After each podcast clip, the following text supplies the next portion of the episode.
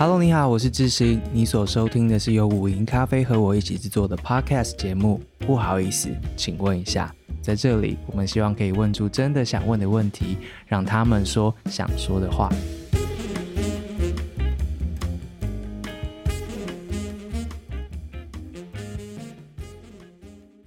Hello，各位不好意思，请问一下听众朋友，大家好，我是智行，我是微笑。今天这个单元呢，继续是那个你在看什么？就是随着选举要到了，资讯环境越来越乱，然后我们试着呢，告诉大家你们看见的东西，然后后面是有什么样子的研究，或者是你应该知道有什么样子的事情。这一集的来宾呢，大家之前应该都已经听过他们的声音了，是我们的 IORG 的，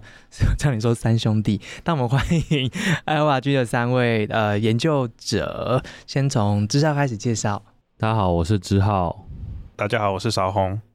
大家好，我是学怡。IORG 的中文是台湾资讯环境研究中心，然后之浩是共同主持人，然后小红是资料工程师，然后学怡是研究员。今天要请教你们三位的题目呢，其实是呃我自己蛮有感的，就是。呃，很长一个时间之前呢，其实大家应该都知道我有到美国去嘛，然后那时候其实很多的交流的机会啊，或是那边的研究者其实也都在问，呃，关于这个题目，也就是以美论，就是我不知道微笑你的生活环境里面，你有觉得从裴洛西来台之后，关于以美啊，或是美国的政策啊等等的，我觉得它在我们的生活比例里面好像越来越高。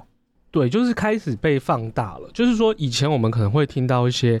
啊、可能会有一些长辈或是身边人会说啊、美国也不是真的想帮台湾啦，或是怎么样。当然会听到一些，可是我觉得从佩洛西来台湾以后，我觉得不管美国跟台湾发生任何事情，好像都会被拿出来放大检视，然后再用这些各种类似的角度去检视一遍任何的问题。嗯，好像有这个现象。嗯，对。从我的角度来看，我觉得其实就是地缘政治的大背景，就是台湾在这几年在地缘政治的冲突当中或讨论当中出现的几率越来越高，但是我们对于整个国际局势或地缘政治所需要具备的基本的知识或是背景的知识，每个人都有吗？或者是大家有没有这样子的管道去取得相对应的资料来源，或者是有没有人告诉你你现在的国际局势应该长怎样，有没有可信赖的东西等等的这些，好像那个空缺出现了，所以就越来越多。一方面说是需求嘛，就是大家想知道到底发生什么事情，为什么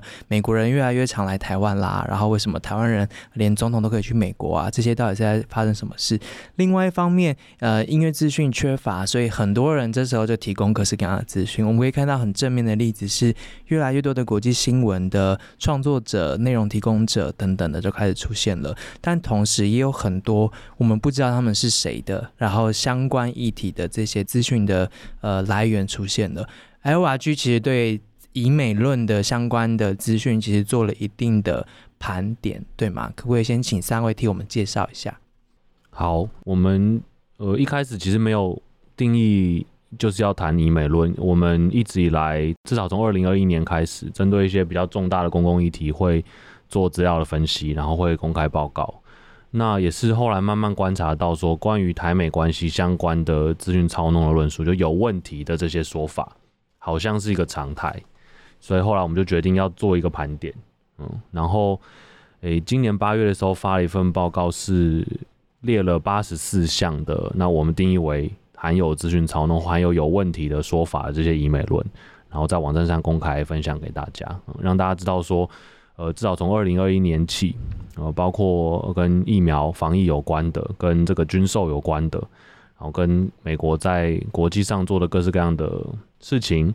跟台湾切身相关的各式各样主题上面，呃，带有有问题的说法的这些以美论，呃，都是从哪里来，然后怎么样在台湾的资讯环境里面传播？嗯，这八十四项每一项是什么意思？是一个议题吗？还是一个标题吗？还是什么？嗯。好，譬如说以 COVID-19 的疫苗来说好了，就在二零二一年中，大概三四个月期间，那至少我们的报告里面就 cover 了九项论述。那虽然他们的主题都是 COVID-19 的疫苗，但他们各自说法不同，他们质疑台美关系之间的论点也不同。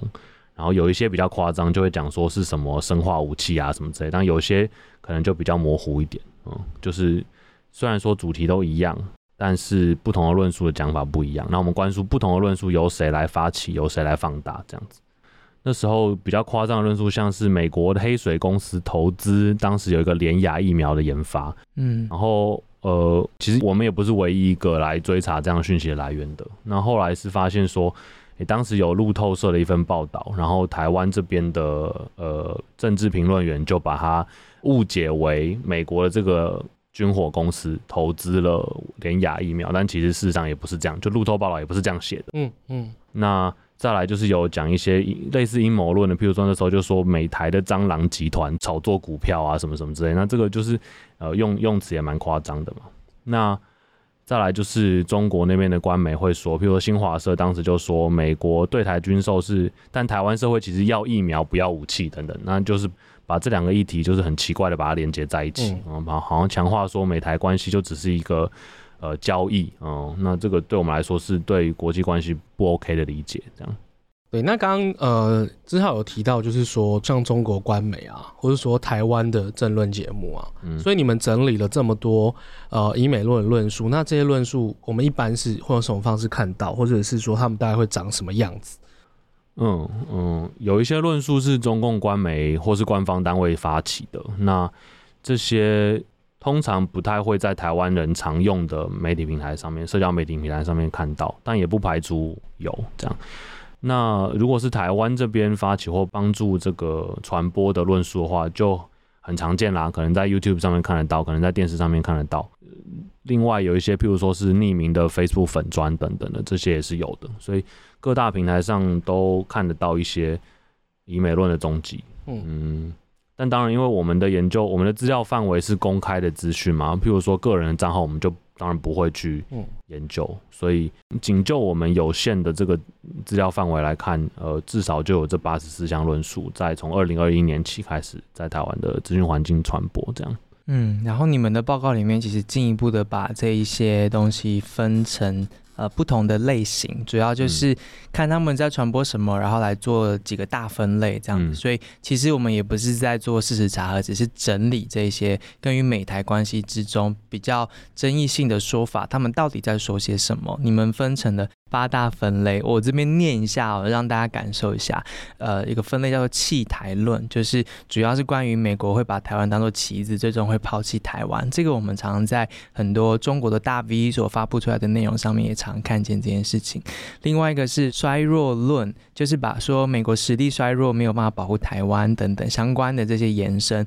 另外一个是乱源论，称美国是世界战乱的根源。还有的大部分的论述集中在说，呃。美国是台湾的假朋友，然后说他们是宣称支持台湾，但是没有实质的协助。另外还有共谋论，就说美国跟台湾的精英共谋在剥削台湾人民，然后或者是说，呃，有一些关于假民主这个概念的，就说美国的民主是假民主啊等等的。总之有。这好几种分类，还有反世界啊、回台论啊这一些，其实你们整理了、收集的这一些有争议的，或是在台美关系上面做文章的这一些论述，然后大概分成了这几类。这样子分下来，你们在特别是这个议题，因为你们长期关注各式各样的资讯的传播，然后这些网络，在这些相关的论述上面，主要主力传播这些讯息的网络大概是哪一些？嗯，如果从发起的角度来看的话，根据我们的资料，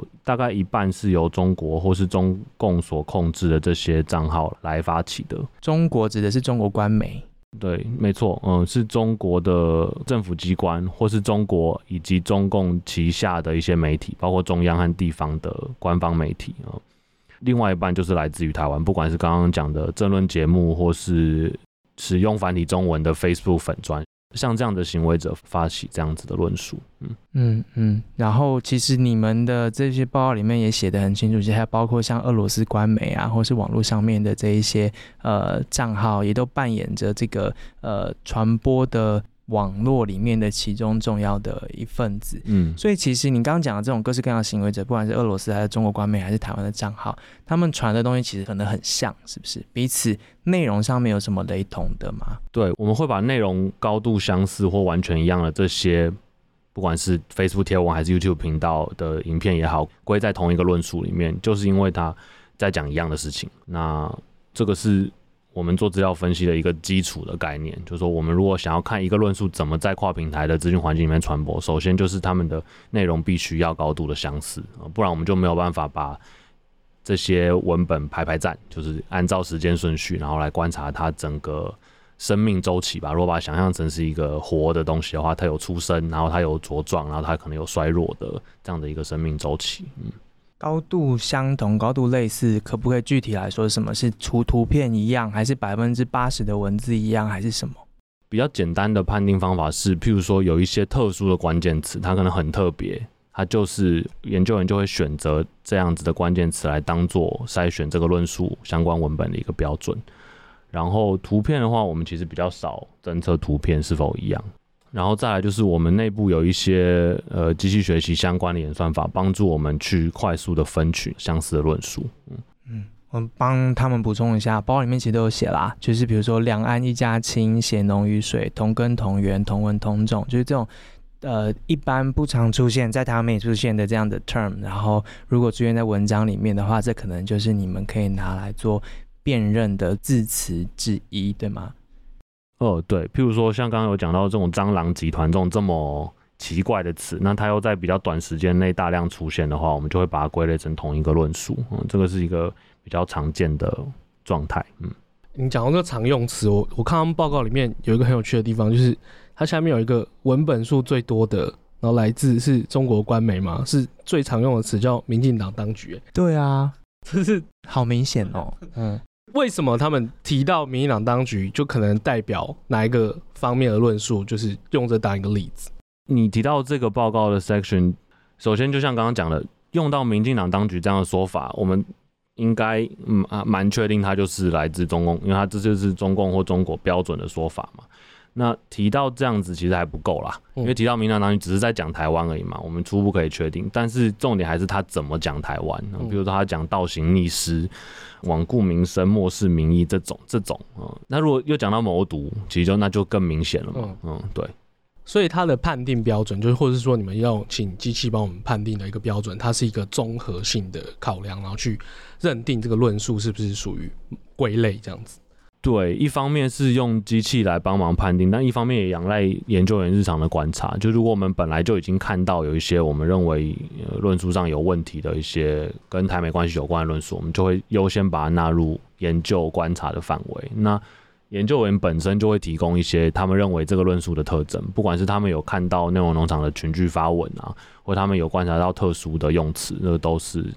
都是线索。对，那因为你刚刚有提到，就是它的来源其实很多嘛，你们是归类论述。那你也有提到说，是不是有可能是某一个论述，它其实会有不同地方，然后都用同样的说法或反应，那它那个操作的模式或是传播的方式，大概会是怎么样？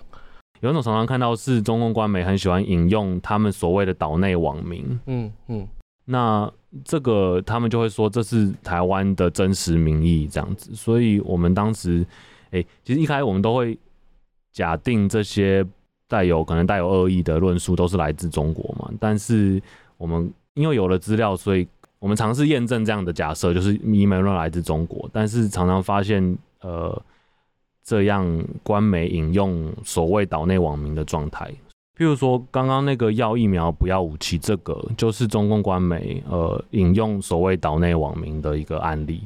嗯、那当然，我们第一个没有办法查证这些真的是不是台湾的网友讲的话。那再来就是由像新华或是环球这样的官媒来引用非官方的来源，对我们来说也是一件特别的事情。那有有一个案例我们有去查，因为我们会看到就是官媒的报道上面真的会放就是截图，然后我们就会观察这个截图，我们就会猜这个截图到底从哪里来。然后后来有一些案例看到的是新闻文章下面的那种 Facebook 讨论串。因为它有一些，譬如说它的 like 长的那个样子，我们就可以更好的去判定嘛。然后有一些是来自雅虎新闻，也是一样新闻文章或是内容上文章下面的讨论串这样的状况。嗯，所以我我就是要疫苗不要武器，这是一个很具具体的案例了。嗯嗯，所以其实这边的留言区也是对方可以就是产生一些文宣的一个很重要的文本的来源，对吗？嗯，因为没有办法知道这些留言到底是从哪里来的嘛。那如果他又是 Facebook 的讨论串的话，嗯、那 Facebook 假账号也不是一天两天的事情。嗯，除了拿台湾这边的留言区，然后不确定是不是台湾的呃网民的账号的言论作为就是这些资讯操纵或是这些叙述的 support。之外呢，其实你们的报告也找了很多，就是他们为了让这样子的论述更有说服力，他们会呃穿插一些资讯，比如说他会呃列上说，哦，中共军机真的穿越了台湾海峡中线，所以就是说呃其实美国很虚弱啊，然后呃中国的势力其实正在强大，还有就包括呃。击中桃园机场的飞弹，或是台湾上空巨响等这些可能没有办法证实或是错误的资讯，然后在这个以美论的下面去支持他们各式各样的论点，然后让大家觉得就是其实真的，比如说美国衰弱啊，或是中国的势力真的很强大啊等等的。你们的报告其实也有找到这样子的内容，对吗？嗯，呃，常出现的状况是论述里面包含一些。就像刚刚讲的，无法被证实，或是呃的确有发生，但是透过扭曲或是错误的解读来支持这样子怀疑台美关系的这样论点。譬如说，呃，可能去年底大家很呃关注的台积电的议题，那当这些呃不好的说法讲说美国要炸毁台积电的时候，嗯、他们会引用所谓美国军事专家，或是美国怎么样怎么样，呃，国防部或什么之类的，或者说呃某兵推的结果，那。对我们来说，这个有点像是呃，事实查可能没办法处理，就是它一方面不是完全假，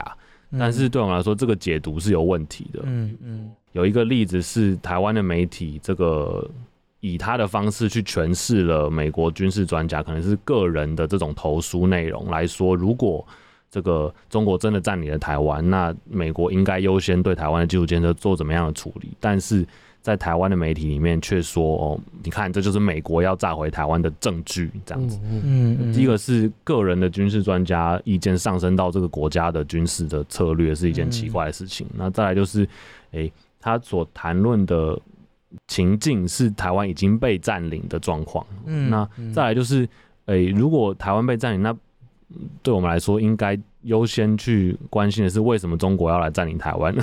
而不是而不是台湾被占领之后，美军为了要协助台湾抵抗这样子的侵略行为来做的因应的。措施，嗯，所以在这样的问题言论当中，他们会放大一些可能并不是原本那个发言的人他想要强调的重点，或者是他们会截其中一个东西，然后来把它就是过度的宣传，然后变成了就是歪楼的意思啦，把它变讲成另外一件事情。报告里面还有一部分，我觉得你们也是很用心诶、你们把这些关于台美关系之间的各式各样的论述跟中共的宣传口号，就是做了一个对比。很多东西基本上是上下联呢，比如说，呃，你们看到的以美论的论述，可能 slogan 是“美国是假朋友，会抛弃台湾”，但中共的宣传里面就有一句是“中国是真家人，曾经帮助台湾”，然后或者是“美国台湾精英共谋，会摧毁台湾”，然后中共的宣传里面讲的是“台湾政府倒行逆施，出卖台湾人民”，然后还有“美国势力衰弱，民主也是假的”。另外一方面讲的是中国势力强大，真正民主。然后再一个例子哦，美国是世界乱源，单方行为受到世界各国反对。然后中国的宣传上巧妙就写着“中国捍卫世界秩序，推动国际事务的民主化”。所以其实它有一个，就是给你种下一个呃。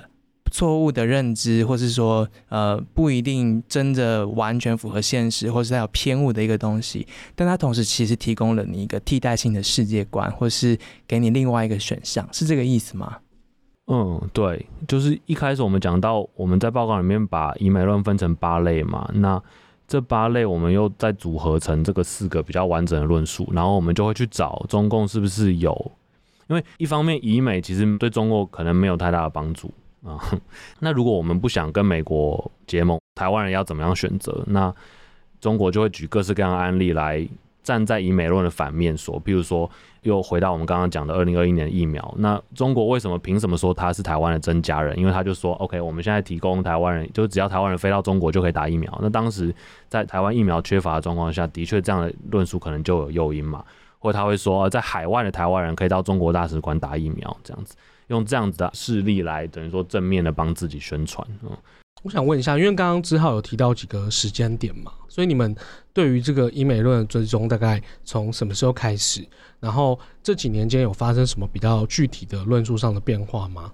呃，第一次看到医美论是在二零二一年 COVID-19 疫苗这件事情上面，当然以前一定还有啊，但是就我们目前的报告的这个范围是这样子。然后这份报告 cover 到今年四月中共对台军演，这样大概是就是两年的时间，然后。大致上，我们的意见是，哎、欸，之前可能都在讲的是一些台美关系是交易或是不平等的交易哦，譬如说拿什么换什么这种，拿，诶、欸、买来猪换疫苗，或是买破铜烂铁的武器来换疫苗这样子的说法啊。然后之前比较常出现的是像棋子这样的说法，就是美国会抛弃台湾啊。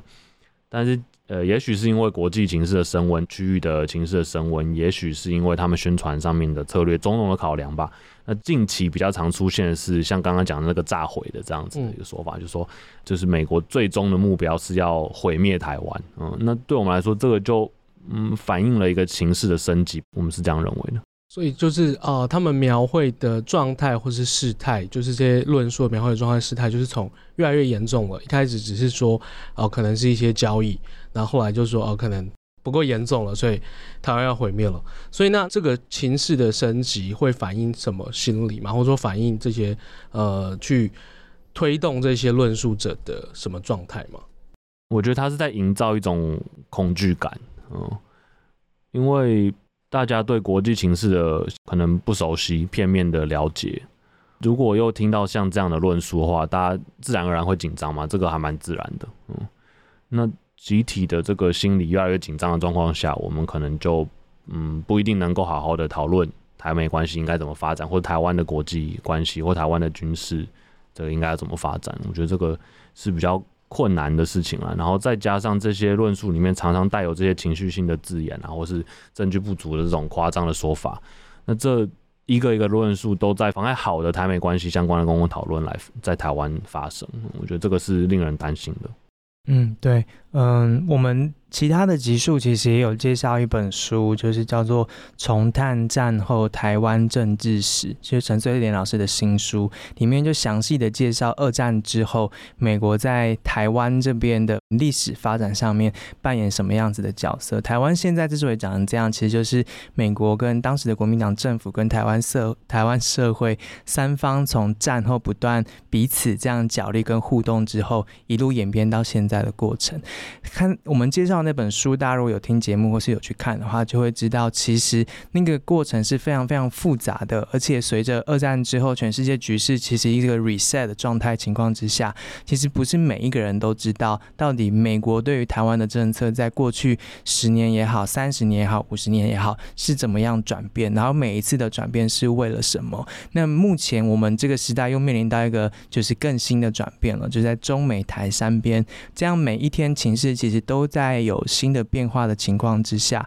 我觉得大家真的是没有这样子的背景知识跟就是基本的知识的架构去理解每一天这样新的变化是什么。同时，我们又面对到是很混乱的资讯环境，所以你们的报告就点出，就是刚刚谈的，它就反映了大家对于这个资讯的就焦虑跟恐慌。那同时，资讯操纵者或是说有意赚取这个流量的人们呢，他们当然就会就是寄生在这样子的情绪之上，所以眼见未来这样子的资讯只会越来越多，对吧？我觉得可以 echo 的事情是在国际关系上，在台美中关系上，在像台积电这种专业的议题上，或在像 COVID-19 这种也都是专业的议题上，我们常常看到资讯操弄的资讯发生。我觉得一开始之前讲那个很好，就当需求出现的时候，这些。胡说八道的这种资讯，它可以很快的产制嘛？那它如果很快的填补了这样子资讯的需求的话，那好的资讯往往需要很多功夫才能产制。那这时候慢了，那大家就比较看不到，这就是很可惜，然后很很不好的事情。嗯嗯嗯。你们这样子观察的情况，就是这个网络就是跨国界的，然后彼此呼应的，然后紧抓时事的，然后看起来他会跟着台湾这边的情绪不断在走，因为他也会采用这边的留言区所表达出来的这些东西嘛，所以我觉得。大家有听这个节目的，大家都知道，资讯操纵它就是一个就是行销的手段，所以它会一直跟着不同的议题，然后不断的做每一波每一波这样的操纵。但是可能就是在同样的一座网络上面或平台上面，持续的这样一波一波的又去做操纵。那看起来未来这样子的情绪会一直停留在台湾，那也就是这样的东西会不断下去。你们担心的是什么？就是因为你们在第一线会观察，就是看这一些贴文，那他们下面的留言也好，或是大家的反应也好，你们在看这些的时候，你们担心未来会发生的事情是什么？第一个是大家会觉得。真的很难了解，干脆不要参与的一个心情。嗯，真的太难了，太多了。我各方说法乱七八糟，我干脆我干脆不看了，我干脆回去看我的搞笑影片。搞笑影片超棒的，但如果重要议题不够多人参与的话，那没有办法好好反映台湾的这个整个民主的过程嘛。嗯，我觉得这个是我最担心的事情了。嗯。哦，我这边也可以就是呃分享一下，就是说在我们呃今年在做民调的时候，我们有发现一件事情，就是说在台湾大概有百分之六十的人在美中之间，他们是其实是比较倾向美国的。那呃大概有百分之十五左右，他们是比较倾向中国的。但是呃如果在一个就是台湾这么亲美的这个社会氛围底下，然后我们却看到以美论，就像之前刚才提到的越来越多这一件事情。那这一件事情其实就是说，有一些人他们刻意的在放大这一些资讯。然后进而去呃想要去影响台湾人的在美中议题上面的态度。那当然，今年我们在十月的做的这个民调也发现一件事情，就是说呃美中的态度这一件事情其实是会影响台湾人的投票选择的。嗯，这其实非常好理解，就是说其实呃在在这个过程当中，所以在整个发展的底下，如果以美论在台湾的呃讨论里面是持续的发展，呃或许它不会是变成是亲中，但是它可能会变。变得更讨厌美国。嗯，那在这个情况底下，可能进而去影响台湾的整个政治生态。那但如果今天是一个正常的政治生态的转变，譬如说，呃，志兴刚才提到陈翠妍老师，他可能呃，就是在这个书里面提到的是，呃，过去几年来，这个两边其实是有一些呃，就是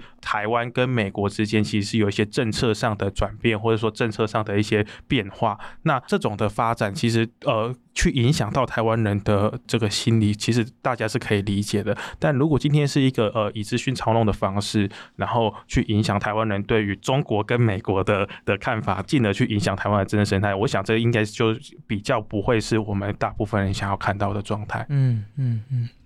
嗯，我这边的看法是，呃，我觉得为什么就刚前面就是之前有谈到的，就是说。这个以美论的这一些相关的论述，感觉在这几年越来越，就是在资讯环境中越来越多。我觉得这某种程度确实也是反映了，就是这几年就是台湾的这些在国际政治之间的关系。然后我个人的其实对于以美论这个观点会比较倾向于，呃，也包括刚刚前面有提到这个可能是反映台湾社会的集体心理。我觉得我自己的感觉，那比较像是就是说，台湾在目前这个可能有点危险的国际情势中，那我们好像。不应该很轻易的，就是相信，或者是觉得说有一个国家，它就是会对我们这么好。我其实觉得，他其实在会怀疑美国这件事情本身不是什么不对或是不好的事情。那对我们来说，比较糟糕的事情是来自于说，在怀疑美国这一些论述的过程中，是不是有资讯操弄的成分？又或者是更直接的来说，这些讲法是不是有中共？因为毕竟对我们的立场来说，就是中国对台湾的侵略，这是一个事实的意图也是存在的。那是不是这一个相关的论述在传递过程中，是不是有中共的参与呢？或者说它呼应了中共的一些官方的政治利益的价值观等等，这些就会是我们比较警觉的地方。那另外的话，有一件。呃，我们也是今年的研究中有观察到的事情，就是 YouTube 平台上的政治资讯是我们 IORG 今年特别关注的一个平台。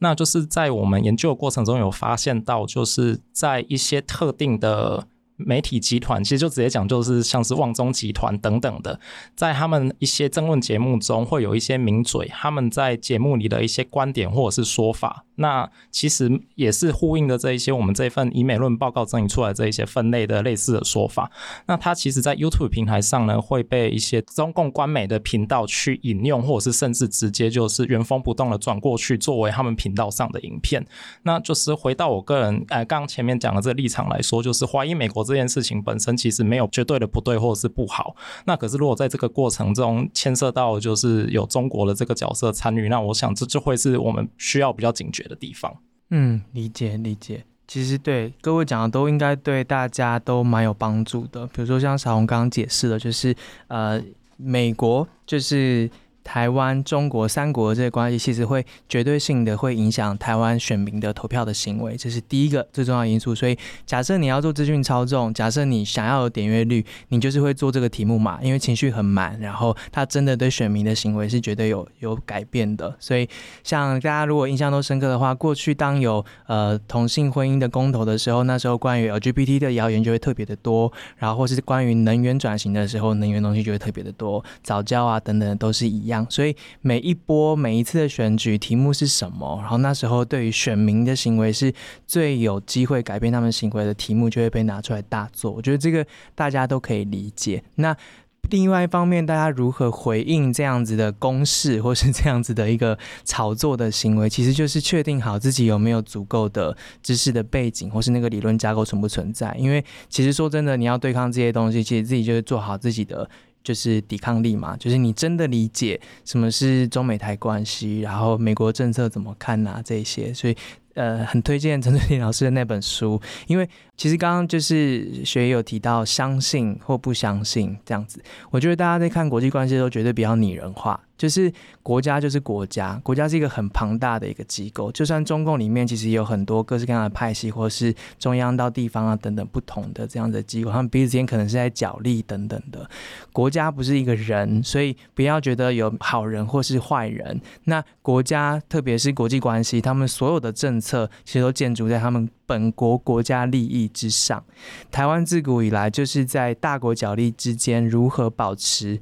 小国的自主性。其实我们也不小，只是说我们要保持自己的政策自主性，以及在从中保护好自己的利益，本来就是我们以前到现在都一直在面对的挑战。所以在那个情况之下，我相信台湾也不会期待说世界上有一个就是真的一个。你知道，好像他的耶稣基督还是什么，就是有一个人会无条件的这样子 support 你。我觉得其实理解政治的大家，其实也应该都知道这件事情吧。所以我觉得有这个这样子的认知之下，可能就比较不会被这样说哦，谁是好人啊，谁是坏人啊，这些每天这样子团团转。因为我们只能准备好，接下来只会更多关于这个题目的。资料跟论述出现，对吗？那对于未来像这样子的部分，你们还有什么样子研究的计划要来？呃，可能会告诉我们一些新的内容，或者是你们打算怎么样继续追踪这些公式呢？嗯，之前有提过的 YouTube 应该是其中一个重点，就是我们会好奇跟台美关系相关的讨论在影音平台上是怎么样被讨论的，然后再来就是。当然，美国是我们最大的国际上的盟友之一嘛。那另外，像我们在我们区域这边，呃，日本或是韩国相关的论述，我们也都想要尝试的这个观察。那，嗯，在跟日本、在跟韩国相关的论述上面，我们也尝试跟日本和韩国的研究单位建立一些互信的伙伴关系。那一方面观察在台湾。跟日本和韩国相关的资讯操纵论述，另外一方面也观察在日韩跟台湾相关的资讯操纵论述，透过这样资料研究的方法呢，去揭露这样有可能有问题的论述，然后来帮助大家在讨论这个区域国际关系的时候，能够减少这个资讯操纵对影响我们正正常讨论这个程度。嗯嗯嗯，就像刚才志浩讲的，就是说，我觉得呃。在资料科学的这个研究的推展，其实呃，至少对我自己来讲，我觉得是一个非常重要的事情。就是说，在这个过程当中，我们可以真的找出那个证据，就是说，喜不喜欢美国其实是个人的心态，但是我们可以拿出一个就是非常荒谬的，呃，大家一看到那个证据，其实不管你相不相信美国，不管你信不信任美国，你都会觉得这一件事情是一个非常呃呃不合理的事情。呃，举例来说，在呃去年佩洛西来台湾的时候。我记得那时候最有趣的一件事情，除了说中共他们自己的呃媒体直接跳出来说，我们是呃对于这个佩洛西来台是怎么样三步骤，然后怎么样从攻击佩洛西开始怎么样，嗯、而且我觉得那时候一个非常有趣的一件事情就是呃在报告里面有提到，就是战机正在跨越台湾海峡，但其实这件事情它是一个假讯息，但是。有趣的点在于说，他其实是央视底下的一个媒体，然后他说，呃，叫做玉渊谈天，他说，呃，苏珊我正在穿越台湾海峡。更有趣的事情是呢。这个连中共的这个东部战区的解放军，他们都说，哎，根据玉渊谈天说，嗯，中国解放军的飞机正在飞越台湾海峡。就是这一件事情是，如果任何一个一般人看到的时候，他都会想到一件事情：你不是解放军吗？你的飞机有没有在穿越台湾海峡？你明明就知道，你为什么要根据一个叫做玉渊谈天的人说，我的飞机正在飞越台湾海峡？所以，呃。透过大量的资料收集跟呃这一些证据的提出，其实是可以让大家就是说，不管大家的立场是怎么样，其实你在有立场的情况底下，你还是会觉得这件事情是不合理的，这件事情是不正常的。我觉得这是我们会持续推进的部分。我相信很多人就是会觉得飞机就是会飞越台湾海峡，然后抵达台湾上空，但特别是这一些。会相信或是害怕这件事情发生的人，就更要小心。告诉你这件事情的人，他是不是说真的？因为当这件事情是真的时候，你可能真的要好好准备。所以你要真的相信，就是找到那个对的人，然后好好的看他说什么，而不是被这些其他人然后操弄了你心里面最脆弱的那一块。这样子，学义是不是要补充什么？作为 IORG 的研究员，那研究员的工作就是持续的使用，就是工程师这边提供的资料来做出研究。那就是呃，刚前面谈到的，就是以美论或者说美中台关系，在接下来几个月，特别是选举前，一定会是一直不断被提起的议题。然后我们目前所公布这个以美论的报告，用归纳法整理过去的这一些。以美论的相关论述，所以，呃，换句话说，其实这一些也一直都是现在进行式。那所以就是我们预期，就是在选举前，我们研究员这边就是也会持续的发布，就是呃，针对这一些刚提到的一些政论节目新闻，他们其中的一些特定的以美论的论述，他们可能是怎么讲的，然后。如果说这一些讲法来说，又跟中共或者是中国这边的新闻媒体或者是账号等等的有关系，我们也会努力的把它整理出来。那整理出来之后，就是这些论述内容的真伪，或者是说，我觉得这就是可以大家自己去判断说这些讲法是不是合理的。嗯，我突然觉得台湾人好累哦。对啊，就 想到选举要接近了，然后这些各种各奇怪的讲法 要出现。然后我们看一个新闻，都要先想他是不是真的，他背后有没有目的？啊？然后就真的会怕，然后就还在那边一直吓人，就就已经本来就很怕了，就我怕鬼，然后你还一直扮成鬼，对，而且还很会扮这样子，还整个国家一起扮，这样子，扮的很像这样，对，哦，真的，对，好累哦，但我。不行，我们不能 end 在这边呢，这样太没有希望了，是不是？太没有希望了，太沮丧了。对对对对对。但我觉得就是这样子，就是这样，所以以美论这件事情，大家才会特别拿出来谈跟注意。因为说实在，谣言就是攻击的题目从来不缺，然后各式各样的题目都有，从地瓜叶牛奶到同志的艾滋病等等的这种，这各种题目都有。可是以美论这件事情，在这几年大家其实都。特别有感，可是其实这件事情又特别难谈，主要就是因为对于美国的认知，大家高低不一，然后方向不一，然后对于自己的意识形态，台湾本来就各自有不同的政党倾向，大家对于美国的认知以及对于中国的认知又都不一样，这一切不断交成之后，以美论就是一个非常具有潜力可以操作的题目，因为它市场真的太大了，而且怎么写都会有人要看，而且每个人都可以上来讲两句。真的耶，对啊，对，所以这就是这个题目非常困难的地方，但是也是我们才应该要注意的地方嘛。对，然后美国的选举是在明年十一月，所以一整年都 台湾选完了还没有没事，就是还要继续到美国选完。对啊，那就是 good luck。你你这句话对谁说？对大家，对他们对面三位啊，我们大不了都不看而已嘛。对，Good luck，爱瓦居，加油！我们以后有就是相相关的这个，我们再 call 你们上来，然后不断的为大家解答，可以吗？可以吗？好好，那我们一段时间就可以更新一次，这样我们就比较没有这么累，是这样，对，就让他们累就好，对，我们偷懒一下。好，好啦，谢谢谢谢你们三位，谢谢学姨，然后韶红跟志浩，谢谢大家，谢谢。